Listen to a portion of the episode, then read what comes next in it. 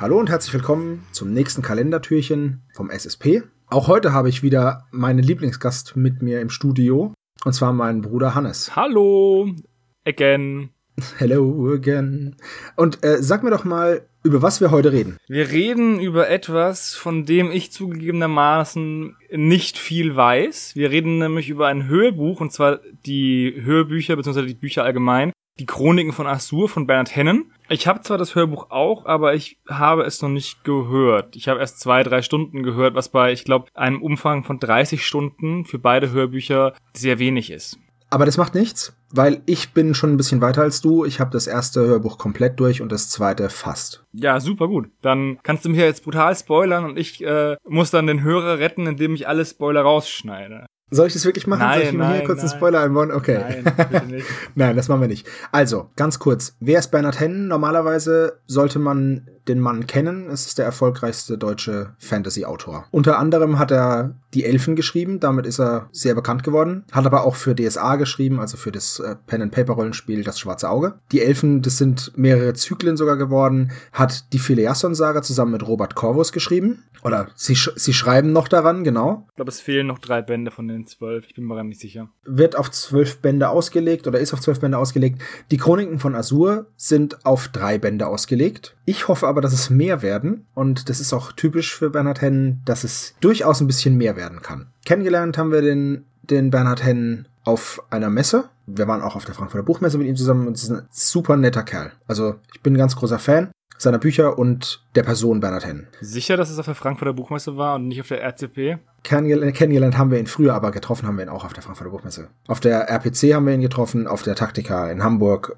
Wir sind ja nicht hier, um den Autor abzufeiern, sondern wir sind ja, oder nicht nur, Nicht? äh, Fände ich aber gut. wir wollen uns ja auch mit dem Werk beschäftigen und du sollst ja erklären, warum du die Chroniken von Azur als Kalendertürchen ausgewählt hast. Und zwar, ähm, ich möchte nicht zu viel verraten, weil die Geschichte ist einfach wunderbar geschrieben und wenn ich euch das verraten würde, das würde euch viel kaputt machen. Alleine schon, wie die Geschichte einsteigt, ist ein total toller Clou und äh, deswegen möchte ich das nicht, ich möchte das halt nicht kaputt machen. Nur so viel, Azur ist eine Welt, eine, eine neue Welt, die erschaffen wurde und diese Welt hat ein italienisch angehauchtes Setting, würde ich sagen. Würde ich auch sagen, zumindest die Namen sind sehr italienisch, wie Tomasio zum Beispiel. Äh, Das Ganze spielt auf der Insel Cilia. Die, es gibt davon auch eine Karte im Internet, kann man eingeben, äh, Chroniken von Azur Karte, dann kommt man dahin. Und da sieht man mal, wie groß diese Welt, die er da erschaffen hat, eigentlich ist. Denn die Insel Cilia, auf der der Großteil der Geschichte spielt, zumindest in den ersten beiden Büchern, beziehungsweise im ersten nur auf Cilia und im zweiten stückweise, die ist riesig angelegt. Also dieses, diese Chronik von Azur, dieses Universum bietet noch Platz für sehr, sehr viel mehr. Und das Besondere an dem Universum, warum es mich auch gefangen hat, ist, Mähren, also Märchen, können wahr werden, wenn nur genug Menschen an sie glauben. Also wenn ich jetzt zum Beispiel zu dir sage, es gibt in Würzburg einen Mährengestalt, die treibt sich im Stadtpark rum und die klaut kleine Kinder. Und wir das jetzt nur fest genug glauben und noch anderen Menschen erzählen und die anfangen das zu glauben, dann materialisiert sich dieses Wesen im Stadtpark und macht genau das. Mir meinen Job wegnehmen. Genau.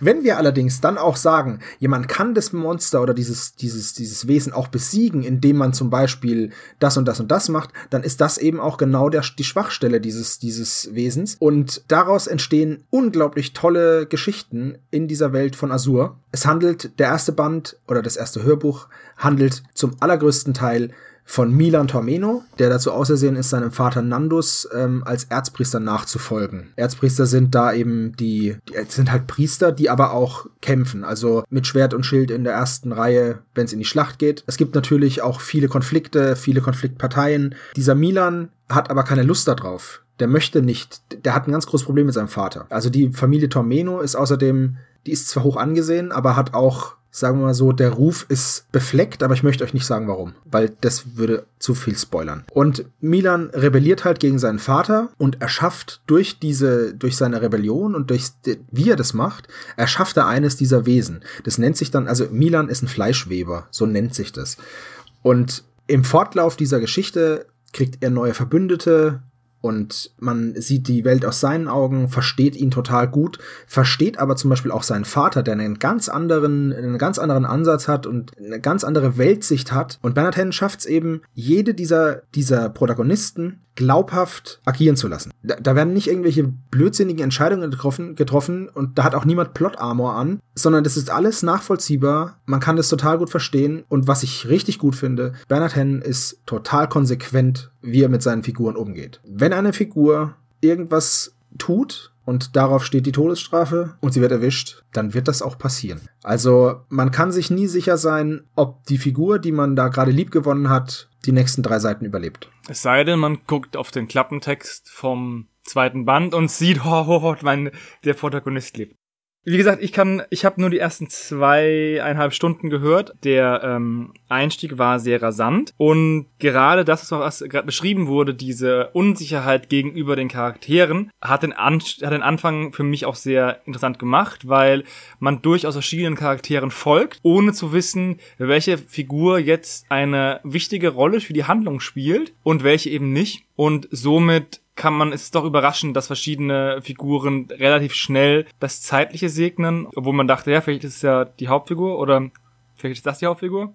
Ah, vielleicht ist das die Hauptfigur. Warum sterben die alle? Genau, also das ist, es ist ein sehr rasanter Einstieg, ein wie ich finde, ziemlich cooler Einstieg. Ähm, man wird in diese Welt richtig reingezogen, weil er das, das schafft er durch so kleine Tricks, ähm, indem er zum Beispiel eine Zeitrechnung, eine Zeitachse hat, eine Zeitrechnung, in der er sagt, okay, es ist der so und so vielte Tag des Erntemondes zum Beispiel. Man bekommt aber nicht erklärt, genau erklärt, wie diese Zeitrechnung funktioniert, aber man bekommt mit der Zeit ein Gefühl dafür. Also es gibt zum Beispiel die Stunde des Ebers, es gibt verschiedene Stunden und man bekommt ein ne, Gefühl dafür, wie viel Uhr es ungefähr ist, welche welche Jahreszeit man hat, was da gerade ist. Und äh, es wird einfach alles so schön lebendig beschrieben, dass man in diese Welt richtig reingesaugt wird. Und ich muss ganz ehrlich sagen, es ist lange, lange her, dass ich von einem Hörbuch oder einem Roman so gefesselt war und sowas von nicht abwarten konnte, dass es endlich weitergeht, wie bei den Chroniken von Azur. Jetzt der einzige Wermutstropfen, den das Hörbuch hat, das Buch nicht.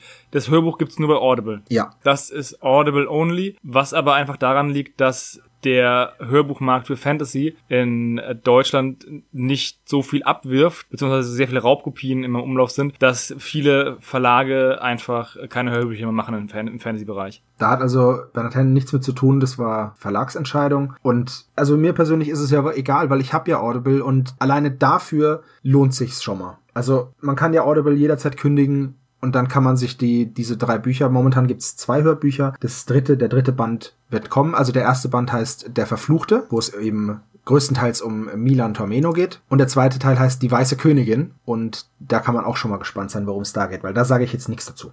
Okay, wir haben jetzt also ein Kalendertürchen, bei dem wir relativ viel gesagt haben, ohne irgendwas zu sagen. Es ist halt schwierig, ja. Mhm. Es ist schwer, spoilerfrei zu reden. Also eine Jantenna-Serie, also zu spoilern, die keine Ahnung aus den 80ern ist. Es ist genauso, wenn man, wenn man, keine Ahnung sagt, bei Bambi wird halt Bambis Mutter getötet.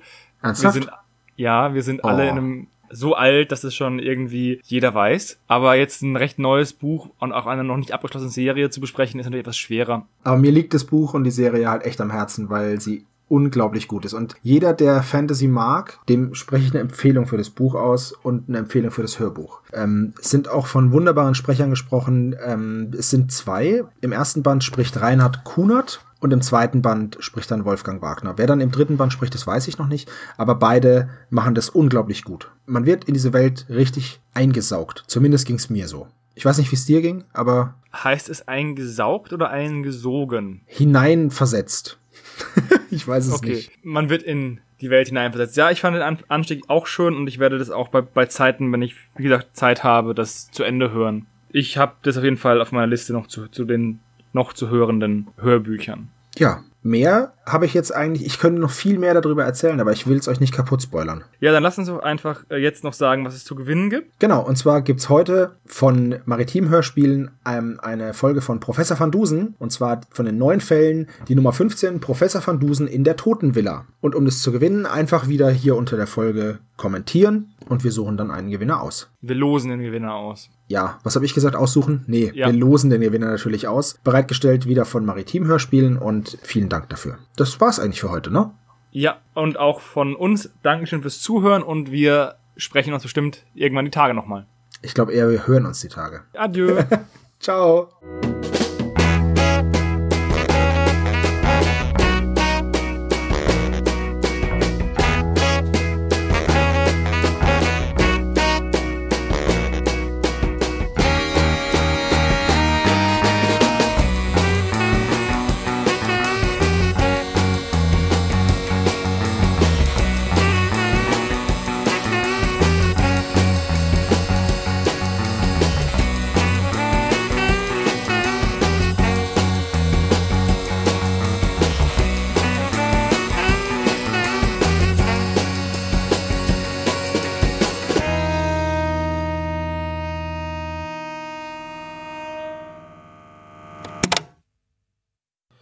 Unterstützt den spezial gelagerten Sonderpodcast bei Patreon unter patreon.com slash spezialgelagert oder gebt uns ein kleines Trinkgeld über paypal.me slash spezialgelagert.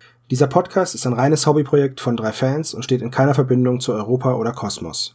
Unser Dank geht an Dr. Orgel für unser Intro nicht kleinlich sowie unsere Station Voice Heinz Kreinbaum. Ihr findet den spezial gelagerten Sonderpodcast bei Instagram, Facebook und Twitter jeweils unter spezial gelagert und bei YouTube als spezial gelagerter Sonderpodcast. Und natürlich auch bei Spotify, Deezer und iTunes.